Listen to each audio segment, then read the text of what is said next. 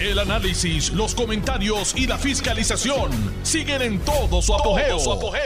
Le estás dando play al podcast de Noti1630, Sin Ataduras, con la licenciada Zulma Rosario. Saludos, buenas tardes. Hoy es miércoles 22 de marzo del año 2023. Y esta es su amiga Zulma R. Rosario Vega en Sin Ataduras por Noti1, la mejor estación de Puerto Rico y primera fiscalizando. Hoy ha sido un día espectacular.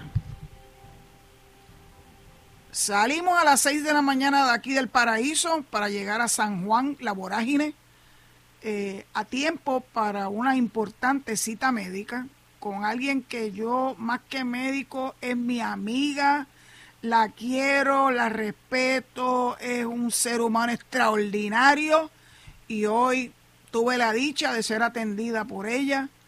La conocí cuando estudiaba en la Escuela de Medicina de la Universidad de Puerto Rico.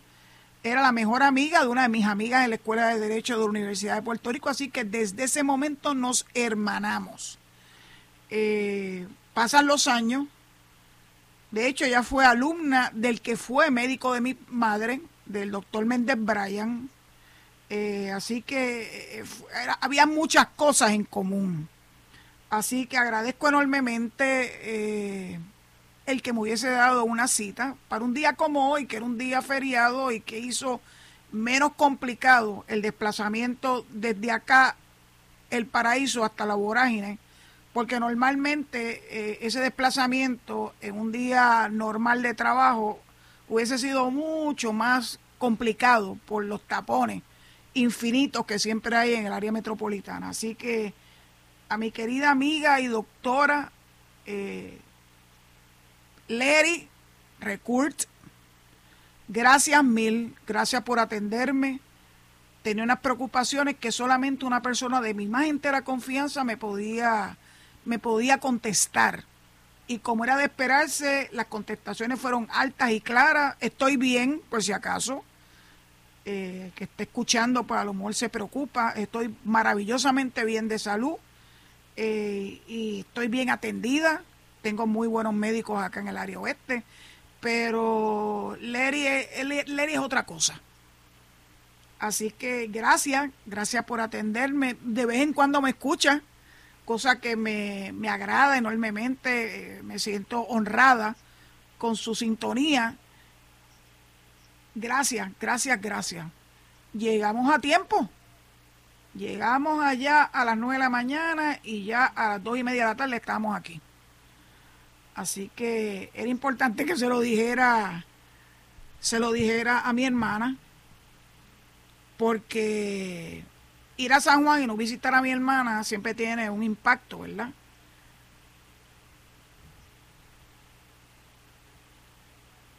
Eh, me dicen que va a haber un una noticia que está rompiendo, así que voy a estar muy pendiente, Edwin, con mucho gusto. Eh, Wilmar y Elis Agosto, eh, relacionado con el caso de, de Ángel Pérez. Así que ustedes saben qué es lo que está, lo que está acaparando la atención de, nuestra gente, lo que ocurra, cuál es el desenlace de ese caso. Eh, Ángel Pérez de verdad que fue un bravo porque mientras otros prefirieron irse por la vía de levantar, levantar los brazos y cantarse culpable a cambio de una potencial sentencia menor, Ángel prefirió irse hasta las últimas consecuencias, así que pues Dios sabrá y naturalmente el jurado cuál va a ser el veredicto, pero parece que no vamos a tener que esperar mucho. Hay veredicto aparentemente, no sé, estoy especulando. Eh, estemos pendientes a esa noticia cuando me digan que tengo que darle el espacio a Noti1 para que puedan cubrir la misma. Bueno, mientras tanto, eh, pues regresé de San Juan, ya a las dos y media estaba aquí en casa, lista para la batalla diaria de lunes a viernes sin atadura. Eh, ya había tenido la oportunidad de leer algunas, ¿verdad? Algunos de los, de los issues importantes que estaban en los periódicos de hoy, Y quiero particularmente destacar una noticia que me quedé, me he quedado asombrada y en ese asombro quiero compartirlo con ustedes porque de verdad que my wonders never cease. Te lo digo con entera honestidad. Yo pienso que, que ocurren cosas en nuestra democracia y en el sistema capitalismo capitalista en que vivimos que no dejan de sorprenderme. Bueno, pues la noticia tiene que ver tiene que ver con lo que está de moda, el desplazamiento. Nos están nos están desplazando los gringos. Cuidado. Pero lo importante es cómo esa noticia es desarrollada en el artículo de periódico eh, que escribe la periodista Génesis Ibarra en el, en el Nuevo Día. Estoy tratando de conectarme con la estación, ustedes perdónenme, porque necesito saber si, si va a haber una, una interrupción y no quiero que ustedes, ¿verdad?, se queden en, en el aire porque es una interrupción importante, pero lamentablemente no estoy escuchando a la estación. Bueno, volvió, volvió otra vez. Ya, ya tengo, ya tengo nuevamente a Noti1. Ya, ya tengo a Noti1 otra vez en, en línea. Bueno, ¿de qué se trata esta noticia? Se llama El Otro Puerto Rico el otro Puerto Rico, EOPR, es una organización que entre sus miembros más destacados está el urbanista, que ustedes saben que se ha convertido en un personaje súper conocido, que es el, creo que es arquitecto, Pedro Cardona Roy, eh, y el economista Marta Quiñones. Su director se llama Alonso Ortiz Menchaca, no sé quién es dice aquí que es licenciado, no sé si es licenciado en Derecho. Pero lo que me llama la atención, número uno, es cuál es el objetivo. Se los voy a leer a verbatim. Dice, detener el desplazamiento. Detener los inversionistas de la ley 20 y entre paréntesis ley 60. Detener a los acoparadores que nos quieren sacar de nuestras comunidades. ¿Ustedes oyeron eso? El cuco viene en un sistema democrático y capitalista. Ustedes me van a decir a mí que tiene sentido esto que está promoviendo esta gente. Por el amor a Dios. Y entonces viene y en el llorado dice, por eso queremos hacer el llamado a que unamos voluntades unamos nuestras comunidades, ya veo por dónde viene la cosa, sin importar quiénes seamos, ajá, te lo voy a creer. ¿De qué sector social? ¿De qué partido? ¿De qué denominación? No importa. Vamos a hacer una un breve recuento de estos grupos y de qué partido proceden. Salvo alguna excepción que desconozco. son todos de la extrema izquierda. Son socialistas, no tengo problema con que sean socialistas, pero oigan, dígalo de frente. Para que entonces la gente que decida unirse, sean de comunidad o de lo que sea, sepan por dónde que viene esto, por dónde vienen estos tiros. Este es un problema que nos afecta a todos y todas. Ya ustedes saben por dónde viene esto, ¿verdad? Pero lo más interesante de todo esto es que ya tienen un fondo de inversión social que empezaron con un capital de un millón de dólares. La periodista nunca le preguntó de dónde procede este dinero. ¿Cómo es que alguien puede, organización puede, amasar un millón de dólares sin decir de dónde proviene? Aquí a todos los funcionarios públicos, a todos los políticos le exigen que digan de dónde procede el dinero. si son donativos, si son donativos legales, si son producto de actos de corrupción, etcétera, etcétera. Pero a este grupo que saben que están por encima de todos nosotros, porque así es como ellos levitan, nadie le preguntó de dónde procede ese dinero. Pero yo tengo, yo tengo mis sospechas y las voy a compartir con ustedes. Porque según uno va leyendo el artículo, uno va viendo por dónde es que viene la cosa. ¿Qué quieren ellos? Aparte de eso que acabo de decirles, derogar la ley 22. O sea, que se acabó estas personas que vienen a invertir a Puerto Rico, a una isla que está tratando de salir de una quiebra, que requiere de que vengan personas con dinero, capacidad económica para hacer inversiones en la isla, pero no, ellos entienden que estas personas no aportan nada a nuestro querido terruño. Así que lo que quieren es que se revoque la ley 22. No creo que nadie en su sano juicio quiera que esta ley, que ha traído inversión a Puerto Rico, que necesitamos inversión, de verdad, yo quiero que le pregunten a Tatito, a José Luis Dalmau, que son los que están, ¿verdad?, dirigiendo tanto Cámara como Senado, si ellos están dispuestos, conforme reclama este grupo, a derogar la ley 22 o la ley 60, llámenle como quieran. Esta ley, según nos recuerda la periodista, es parte del Código de Incentivos, eh, Incentivos Contributivos conocido como la Ley 60. También están reclamando la regulación de los arrendamientos a corto plazo. Pero mire si los, arrendamientos a corto plazo están, eh, son regulados. ¿De dónde ellos sacan que estos, estos arrendamientos a corto plazo, o sea, los Airbnb, vamos a hablar en plata, pues no se atreven a decirlo, que no están regulados. La compañía de turismo los regula, para eso están los room taxes los distintos municipios donde se han establecido también tienen que pagar ellos contribuciones a ese, a ese municipio, patentes municipales, etcétera. Así que ¿de dónde sacan ellos que no están regulados? Ah, bueno, lo que pasa es que ellos no quieren que usted y yo, que tengamos alguna propiedad, y yo tengo una propiedad, estoy loca por venderla, pero tengo una propiedad que no es mi casa, esa sí que no la vendo que en mi propiedad yo decida si la quiero vender.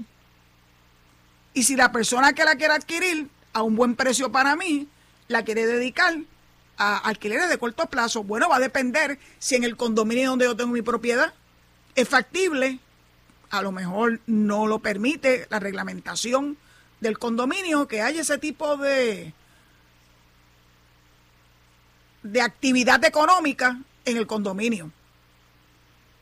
Así que hay reglamentación tanto de los propios, si son condominios, urbanizaciones cerradas también tienen reglamentación y sin duda alguna la compañía de turismo, el departamento de Hacienda, los municipios donde estén enclavados, claro que hay reglamentación.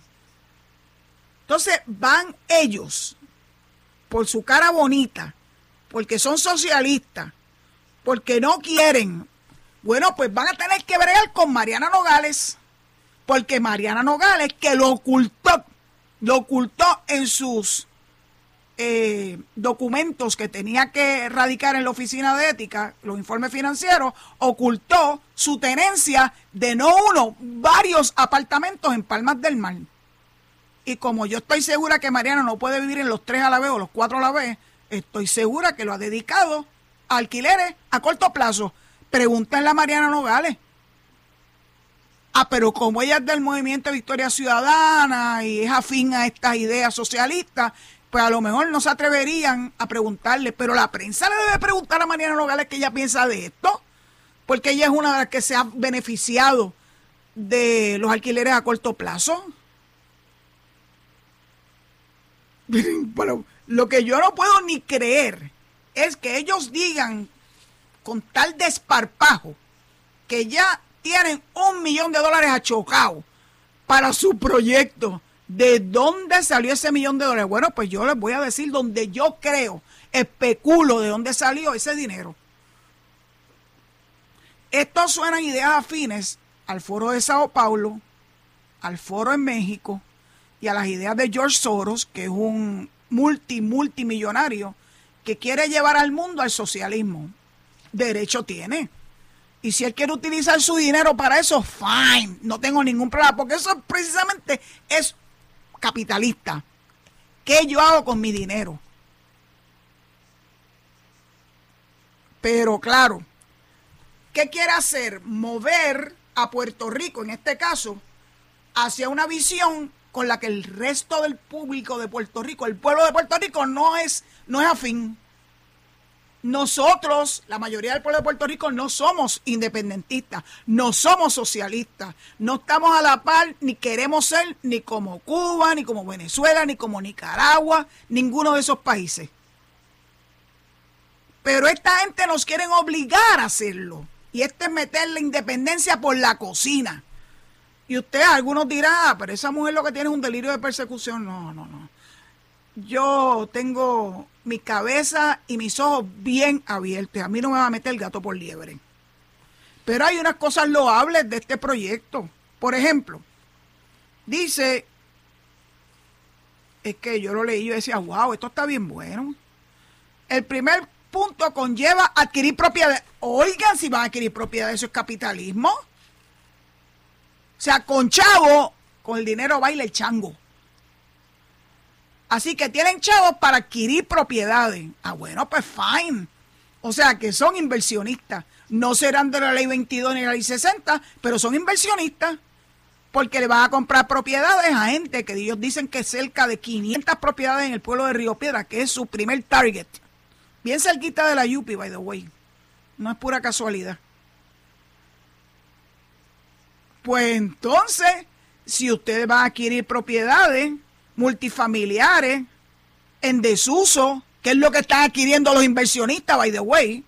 Así que, ¿cuál es la diferencia entre uno y el otro? ¿Cuál es la diferencia? Si ustedes obtuvieron el millón de pesos, posiblemente de algunas de estas organizaciones eh, de extrema izquierda que financian estas cosas, ¿por qué los que vienen por ley 22, ley 60 no pueden utilizar su dinero para adquirir propiedades? Lo que igual no es ventaja. ¿Qué quieren hacer con esas propiedades? Rehabilitarlas y lanzarlas al mercado. Con canos de arrendamiento justo. Fine. Tú alquilas la propiedad por el, por, el precio que a ti te da la realísima gana. Y si quieres dejarle en 500 pesos, que es una de las cosas que dice el artículo, porque ahora las propiedades han llegado a dos mil y pico de pesos mensuales, bueno, pues déjala en 500, es más, déjala por un peso. A ver si es verdad que el gas pela. Si verdaderamente quieren ser tan justos con las personas que están en riesgo de ser desplazadas, alquílensela por un peso. Más módico que eso, imposible. A ver si es verdad que el gas pela. Entonces,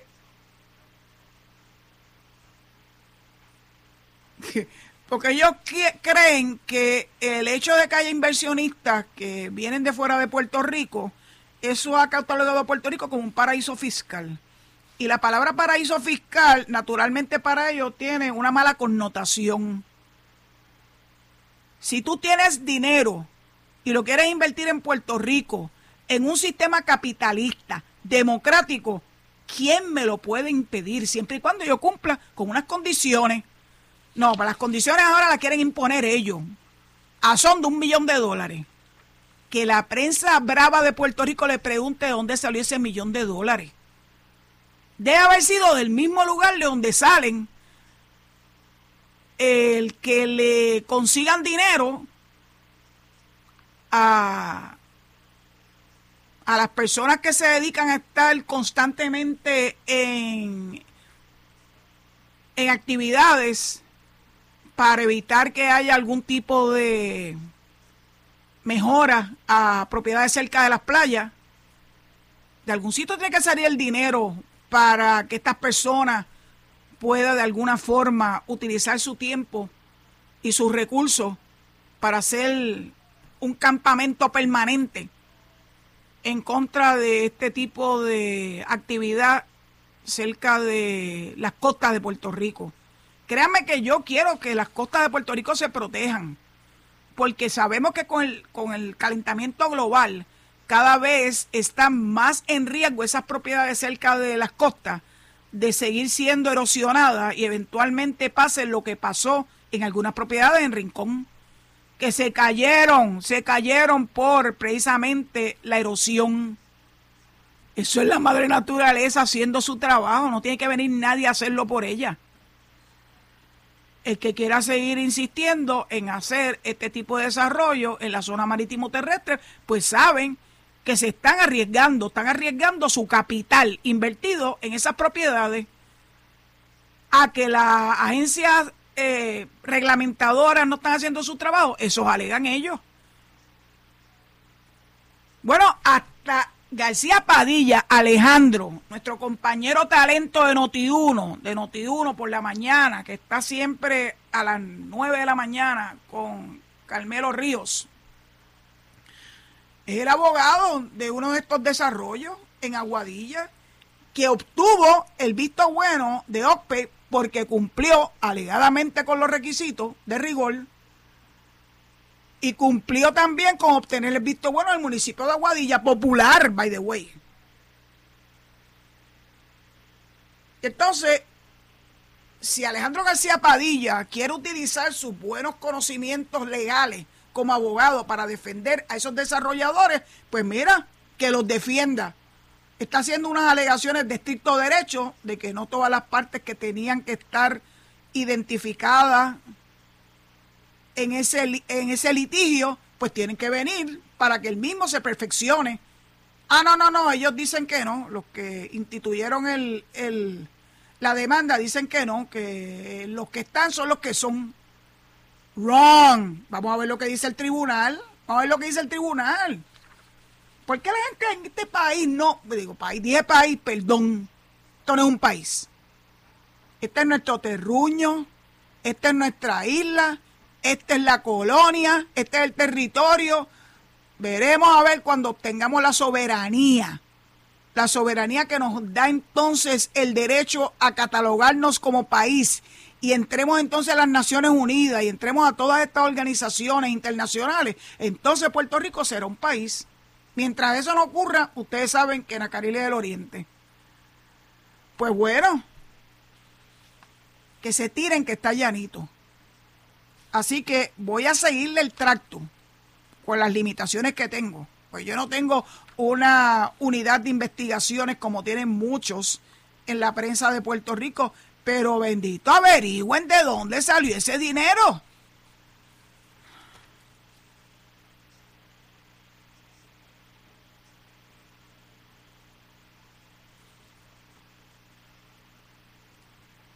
Miren esto. Una parte fundamental de este esfuerzo, vuelvo otra vez a la, a la entrevista que les hizo la periodista Génesis Ibarra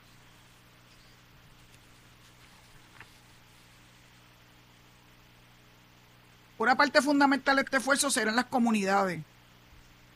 Para ello presentó la herramienta digital Archivo Colaborativo sobre Desplazamiento, en la que las comunidades podrán incorporar información clave relacionada con situaciones de acaparamiento por zonas geográficas utilizando la tecnología de Google Earth. Para ello exhortaron a la ciudadanía a donar Money Makes the World Go Round, donar al Fondo de Inversión Social a través del portal www.elotropr.org para aportar al logro de cuatro elementos, brindar acceso a vivienda digna, segura y accesible, ser un muro de contención contra el desplazamiento, representar un factor estabilizador en los precios de venta y renta y construir una fuente de datos primarios sobre el tema de la vivienda el desplazamiento y sus consecuencias a la ciudad puertorriqueña, le deseo el mayor de los éxitos.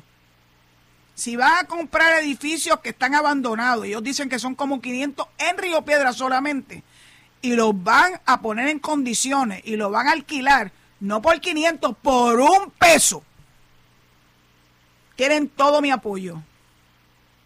Hablan de crear corporativas de vivienda. Miren, yo viví desde el año 2000, desde el año 1972 hasta el 2001 en una cooperativa de vivienda, la cooperativa de vivienda Los Robles. Así que, ¿qué me vienen a mí a hablar de esto? Mis padres lograron acceso porque teníamos, ¿verdad?, los elementos a la cooperativa de vivienda Los Robles. De hecho, por ahí anda una de las que siempre me está escuchando desde Wisconsin, a Wilda, que también perteneció a la cooperativa de vivienda Los Robles. Así que yo no sé si ellos creen que están haciendo algo novedoso. No lo es. Creo en las cooperativas de vivienda, creo en que se invierta en esos edificios que están en desuso y abandonados. Pues que le metan chavo esos edificios y que se pongan entonces a ofrecer los apartamentitos a peso. Vamos a ver si es verdad que se van a tirar de verdad a esto. Yo tengo mis serias sospechas, pero es cuestión de darle la oportunidad de que ellos demuestren que son honestos, que no es por una situación de corte político, que no es para tratar de empujar a Puerto Rico hacia la izquierda y hacia el socialismo, porque saben una cosa, los puertorriqueños no creemos en eso.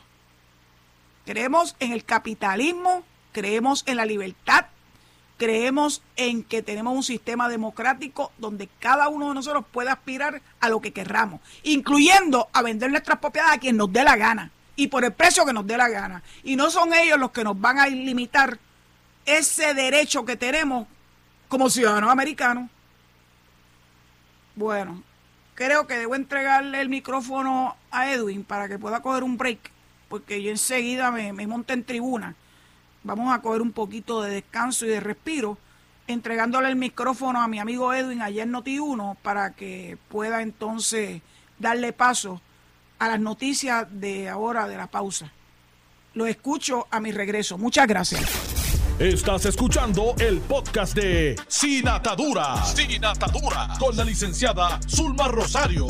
Por Noti1630. Noti un día como hoy, hace 45 años fue aquella fatídica caída de Cargo Alenda entre las dos torres del condado Plaza. Recuerdo muy bien ese momento. Y, y cómo Guillermo José Torres, que estaba transmitiendo ese, ese ejercicio, ¿verdad?, de, de equilibrio de Cargo Alenda, pues tuvo que transmitir en vivo la caída fatídica del mismo. 45 años. el tiempo no pasa en, en balde, pasa el tiempo muy rápido. By the way, acabo de leer que las Caribels, el 30 de abril, van a estar en el Salón Monero del Centro de Bellas Artes en Cagua. Mire, lo de antes está de moda. Las Caribels son las Caribels, son unas voces inconfundibles, extraordinarias una de ellas, Norma Krasinski, es la Chícola, por si acaso no lo sabían. Otra de ellas era la que ayudaba a menudo cuando comenzaba a darle, ¿verdad? Clases de armonía, de vocalización, etcétera. Así que las Caribers son una, son una leyenda urbana Así que los que tengan la oportunidad de ir a verla allá a Cagua, al Centro de Bellas Artes, eh, creo que van a disfrutar enormemente esto. Quiero aprovechar para leerles una de las columnas más sentidas, pero que le abre los ojos a uno de la inmensidad de un ser humano. Se llama, la escribió la periodista Jenice Fuentes y se intitula Mi hada madrina Marisol Malaret. Quiero compartirla porque a mí me emocionó muchísimo este relato. Dice, cuando Marisol Malaret se convirtió en nuestra primera Miss Universe en 1970, yo apenas aprendía a leer, o sea que era una nenita. Ya en 1970 yo estaba en el grado 10 de escuela superior. Pero entendí que el evento era significativo cuando abrió su boutique, La FAM, en Plaza Las Américas, me sentí importante cuando la visitaba y ahorré para poder comprar allí mi primer traje de baño de lujo. Jamás pensé que la conocería, pero nuestros caminos estaban destinados a cruzarse. En agosto de 1997, o sea, 27 años más tarde. Entonces, una joven que estaba abriéndose camino en el mundo del periodismo en Washington, D.C., llamé a la revista Caras y pedí hablar con ella.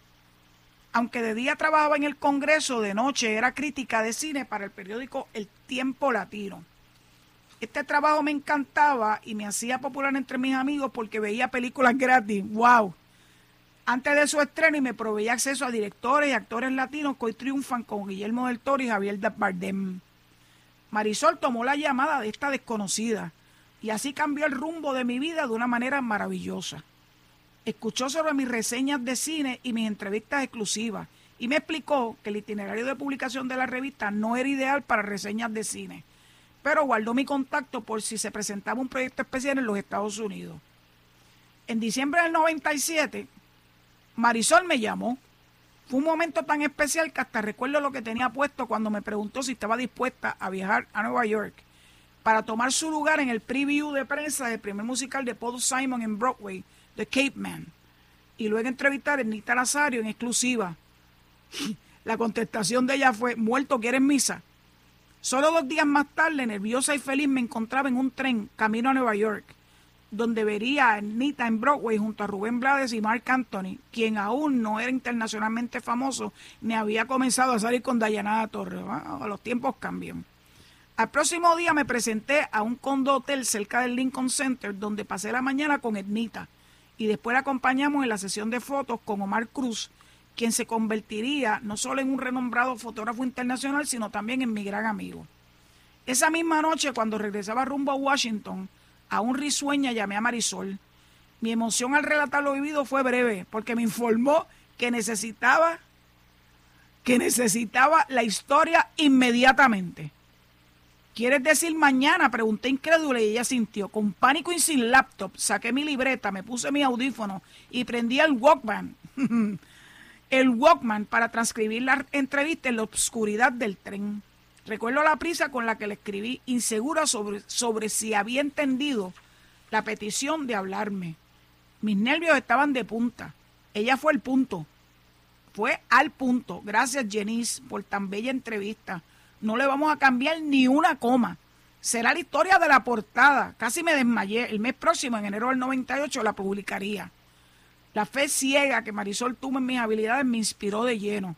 La oportunidad me sirvió de trampolín para escribir para otros medios como People en Español. Continué escribiendo para Caras. Luego pasé a la radio y después a la televisión. Logré hacer una bella carrera en ese medio y todo comenzó con Marisol aunque no nos veíamos con frecuencia cuando ocurría, era cariñosa y sincera. Fue en una de sus fiestas donde conocí al actor Benicio del Toro, justamente antes de ganarse el Oscar. La última vez que compartimos fue en un restaurante francés en Puerto Rico donde le conté sobre mi divorcio. Fue un momento de bonding en el que me compartió experiencia e impartió consejos. Era, esa era una de las grandes bellezas de Marisol, su autenticidad no había arrogancia, solo amor, empatía y compasión transmitida con la, belleza, con la belleza física que nunca la abandonó. Ayer encontré un viejo correo electrónico de Marisol en el que me recordaba, y cito, lo mucho que sufriste en aquella época para hacer la entrevista de Etni y hoy hubiese sido tan fácil por Skype. Pero lo mejor de ese email fue su apoyo sobre mi arribo al cuarto piso, o sea, a los 40 años. La mejor época de una mujer, aunque cuando pienso que la edad cronológica no define a la mujer ni al hombre. Palabras con luz que recordé cuando llegué al quinto piso. Me parece auténtica, tan auténtica como ella describe a Marisol. Qué bonito. Qué bonito recuerdo para una periodista que ya tiene los galones ganados, pero que le dieron esa patadita especial al principio de su carrera y quien se la dio fue nada más y nada menos que Marisol Malaret. Ahora paso de ese relato tan hermoso de la periodista Jenny Fuentes a una historia donde dice el nuevo día publicarán un libro de mujeres economistas en Puerto Rico. Y la misma comienza diciendo, en pleno siglo XXI todavía hay disciplinas en las que las mujeres son una minoría. Una de ellas es la economía. Así que se han puesto de acuerdo estas mujeres economistas para escribir sobre diversos temas que tienen que ver ¿verdad? con la economía. La publicación estará a cargo del Consejo Latinoamericano de Ciencias Sociales, institución internacional no gubernamental creada en 1967, en asociación con la UNESCO y considerada uno de los grupos de pensamiento think tanks más importantes a nivel mundial en estudios sobre América Latina y el perdón, en América Latina y el Caribe. Somos 15 autoras. Se pusieron como, como meta que el libro solamente podrían publicar sobre temas relacionados a Puerto Rico y que no hubiesen sido difundidos anteriormente ni haber tenido coautores varones. Y ahí van a hablar sobre el impacto del COVID en el empleo, el desempeño de los estudiantes, distintos modelos de desarrollo alternativo y temas relacionados.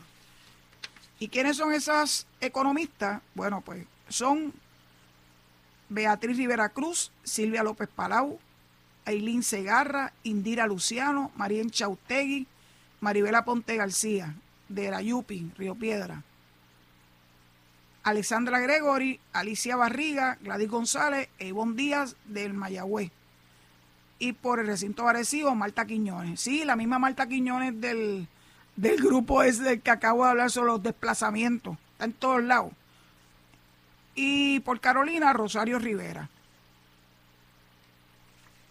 Pues mira, ojalá, encantaría ese libro, el presidente de la universidad se ha, eh, ha puesto su palabra de que van a cubrir los costos del libro. Dice, la Oficina de la Presidencia de la Universidad de Puerto Rico y su presidente Luis Ferrao cubrirán los costos del libro. Se va a publicar en versión digital, o sea, como un ebook, para los meses de septiembre a octubre de este año a través de la librería de Claxo y poder obtenerse libre de costo. Así que apunten esa fecha entre septiembre y octubre. Va a haber un libro de, de las economistas féminas de Puerto Rico. Parece extraordinario. Muy bien, muere al poder.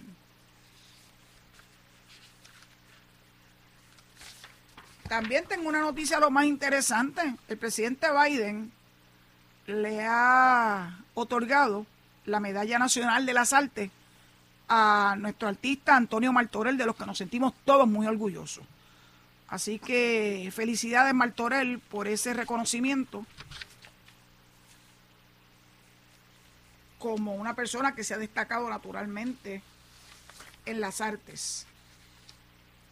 También la buena noticia es que el liderato demócrata del Senado ha acogido el proyecto de ley de Jennifer González, nuestra comisionada residente, para llevar a Puerto Rico del PAN al SNAP. SNAP quiere decir Supplemental Nutritional Assistance Program. SNAP. ¿Por qué es importante este programa? Oiga, porque los beneficios para las familias que reciben ahora mismo fondos del PAN se van a duplicar, duplicar bajo el SNAP. Esto existe en los 50 estados. Puerto Rico, como de costumbre, por ser una chava colonia, pues tenemos que estar peleando por esto y rogando por esto. No tendríamos que hacerlo si fuéramos Estado. Por eso es que insisto en que muchas de las cosas que nos ocurren, que si cómo nos van a dar los chavos para el Medicaid y cosas por el estilo, no estaríamos en esa tesitura si fuéramos Estado.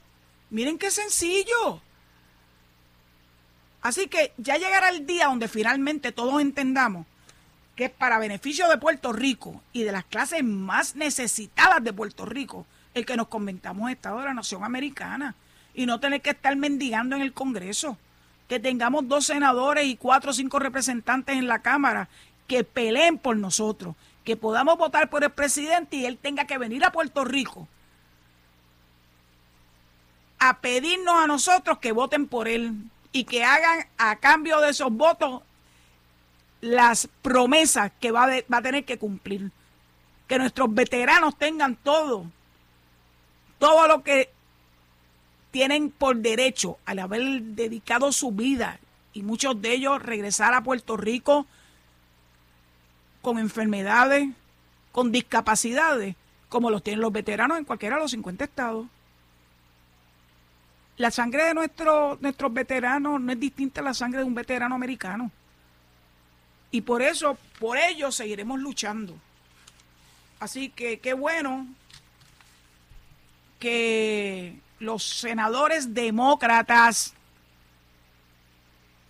encabezados por Kirsten Gillibrand de Nueva York, presentó esta medida similar a la 253 HR 253 radicada en la Cámara Baja por Jennifer González. La idea es que en una transición de cinco años el PAN se convierta en SNAP. Además de Kristen Gillibrand, estuvieron también como coautores del proyecto a nivel del Senado Federal Charles Schumer de Nueva York, Richard Blumenthal de Connecticut, Robert Menendez de Nueva Jersey, Cory Booker de New Jersey, Bernie Sanders de Vermont, Elizabeth Warren de Massachusetts y John Fetterman de Pensilvania. Así que, by the way, SNAP existe en los 50 estados, en Washington, D.C., en Guam y las Islas Vírgenes estadounidenses, pero en Puerto Rico no, porque somos una chava colonia. Historias de la vida real.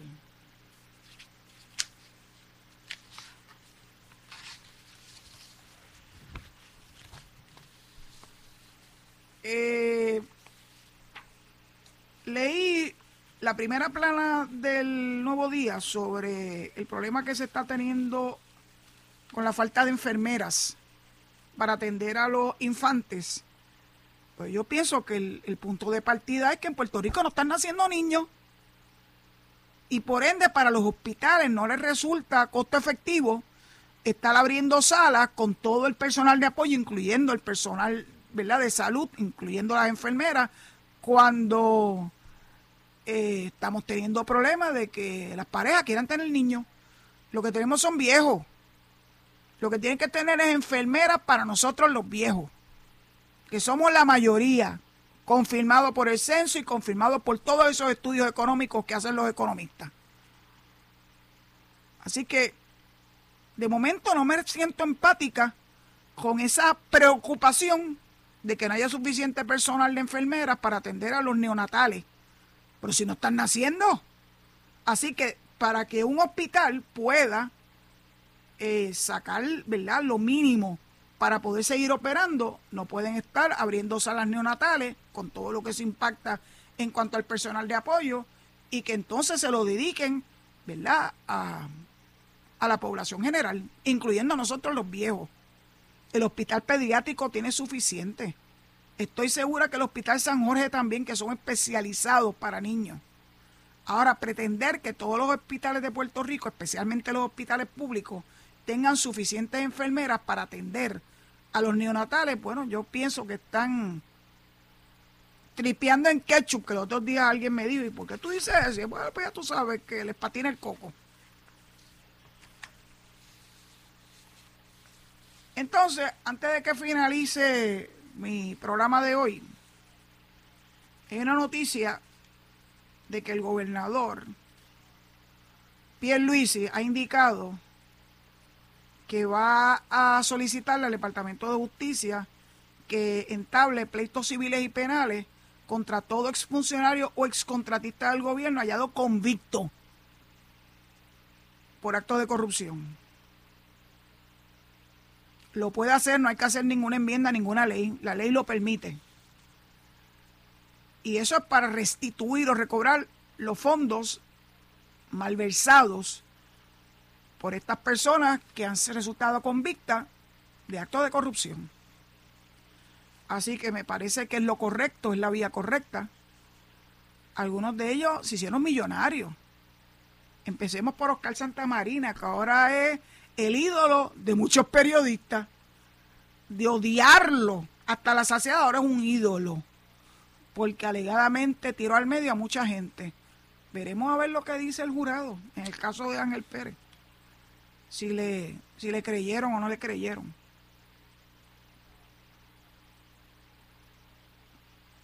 Dijo el gobernador, no descartamos entablar pleitos judiciales contra todos los que hayan participado de esquemas corruptos sean exfuncionarios del gobierno o vengan del sector privado. Pues eso es lo que hay que hacer. La ley 76 del 2022 obliga a las personas convictas por corrupción a restituir el dinero público que hayan robado o malversado. Así que no hay que crear leyes nuevas. El otro día alguien me preguntaba en Twitter, ¿se puede recobrar el dinero mal habido? Pero hay que entablar pleitos para ello, porque ellos no lo van a hacer este, voluntariamente, eso se lo garantizo.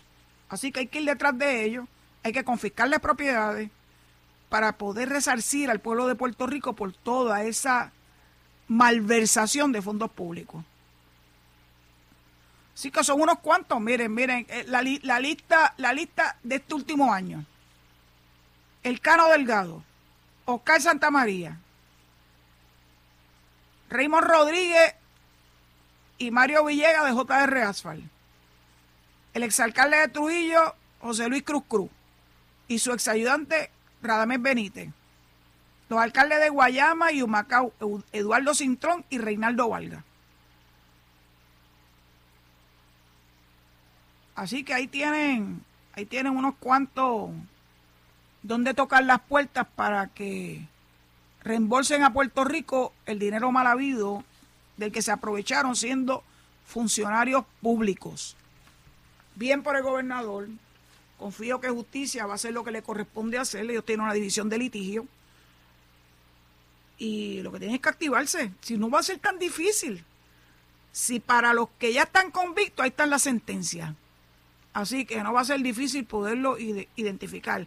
El indictment o el information, donde empezaron los casos federales en contra de ellos, ahí está la información. Además que el, gobierno federal le puede dar información todavía más específica de dónde y cuánto fue que se tumbaron de los dineros públicos.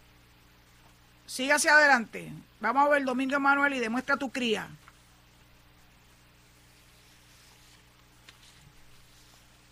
Bueno, y finalmente, en eso del SNAP, quiero decirle que estuvo, Tatito Hernández estuvo cuando se hizo el anuncio, además naturalmente, de los senadores Schumer y, Gillenbrand, y estuvieron unos eh, legisladores de Puerto Rico, entre ellos Ángel Peña Ramírez, a quien conozco desde que era un niño, eh, y el representante Fourquet de Ponce, y dicen que el representante es el mato, pero yo no vi en la foto porque alegadamente ellos fueron autores de un proyecto que tiene eh, un vínculo con esa transición de vuelvo otra vez para el SNAP y el PAN.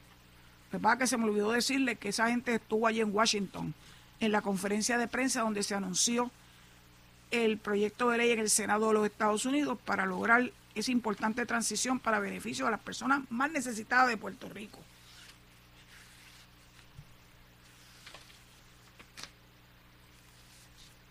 Entonces, sigo leyendo consistentemente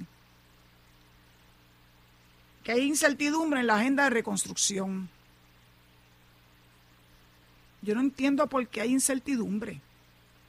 Todos y cada uno de los proyectos están identificados, donde ya hay dinero disponible, ha sido debidamente separado para hacer ese, esos proyectos. Que hay burocracia de parte de FEMA y otras agencias federales, claro que las hay. Pero eso no quiere decir que es insalvable. Que tenemos limitación con mano de obra. Bueno, para eso el gobernador ha insistido que las agencias federales que tienen que ver con inmigración le concedan a Puerto Rico un estatus importante para poder reclutar a sobre 30 mil seres humanos para que vengan a ayudarnos en la reconstrucción, con una visa especial. Así que no entiendo por qué hablan de incertidumbre. La rueda ya está caminando. Pero claro, seguir creándole al pueblo de Puerto Rico esta, esta sensación de que no vamos a lograr nunca nada por mil razones, especialmente porque siempre le quieren achacar al gobierno la responsabilidad de que las cosas no se muevan. Pues mira, yo estoy segura que el gobernador no es de los que está dispuesto a que las cosas no se muevan por puro gusto. Su reelección está ahí y va a depender de la misma, de que los proyectos estén al día, que la gente los pueda ver como yo le decía a Ferdinand, que Dios, que Dios lo acompañe y que salga bien de, este, de esta situación de salud. Pero lo invité muchas veces, vamos a ir a los pueblos y vamos a ver cuáles son los proyectos. Porque en todos lados me dicen que hay proyectos, pero hay que verlo, porque esto es como Santo Tomás, ver para creer. Pues que se hagan evidentes esos proyectos en donde quiera que se estén llevando a cabo y hasta donde yo tengo conocimiento en los 78 municipios. Bueno, y antes de finalizar, que tengo ya que entregar el micrófono a mi amigo Edwin, hay una alerta que, que proviene tanto del Departamento de Recursos Naturales como del estuario de San Juan y de Acueducto, de que no deben las personas tener contacto directo con la laguna y las playas del condado y de San Juan. Le están diciendo que no pesquen en el caño de Mantipeña y la bahía de San Juan y esto se la razón para ello es que las aguas se encuentran impactadas por descargas de aguas residuales. Dicen que esto es hasta el viernes, así que presumo que es porque, porque ya entonces habrán resuelto la situación que desembocó en esta alerta eh, para que no vaya la gente a las playas del condado ni que pesquen en las aguas del caño de Martín Peña. Bueno, yo jamás le voy a recomendar a nadie que vaya a la playa del condado. Punto. Tienen siempre problemas de, estas cuestiones marítimas. Eh, mira, vénganse para acá al platito que tenemos precioso en Boquerón para que ustedes vean que no van a tener ese tipo de, dificultad. Está limpia, es como un plato, no tiene corrientes submarinas que te puedan poner tu vida en peligro el condado no es un buen sitio para ir a las playas. Las playas del norte, que son las del mar Atlántico, no son confiables, pero la gente insiste. Y por eso a cada rato hay un ahogado. Bueno, como no aprendemos, pues algún día, algún día, espero que le digan a la gente que pueden moverse feliz de la vida en cuestión de dos horas desde el área metropolitana para acá, para Cabo Rojo, que tenemos muchas playas para ofrecer, no solamente Boquerón, tenemos Abullé, tenemos la playuela, tenemos combate, you name it. Ni votándolo se acaban. Será hasta mañana si Dios lo permite. Gracias por su por estar dispuesto a escuchar las loqueras de Zulma en el día de hoy. Recordándole que mañana tenemos línea abierta a través del 787-832-0760 en la segunda parte del programa, que me encanta escucharlo. Eh, Oiga, el cumpleaños de Alberto Irizarry el Barceloneta fue en estos días, no sé si fue hoy o si fue ayer, pero de todos modos, Alberto, feliz cumpleaños, lo, tenía anotado. Así que lastimosamente no lo, no lo recordé. A ver, ¿qué dice mi calendario?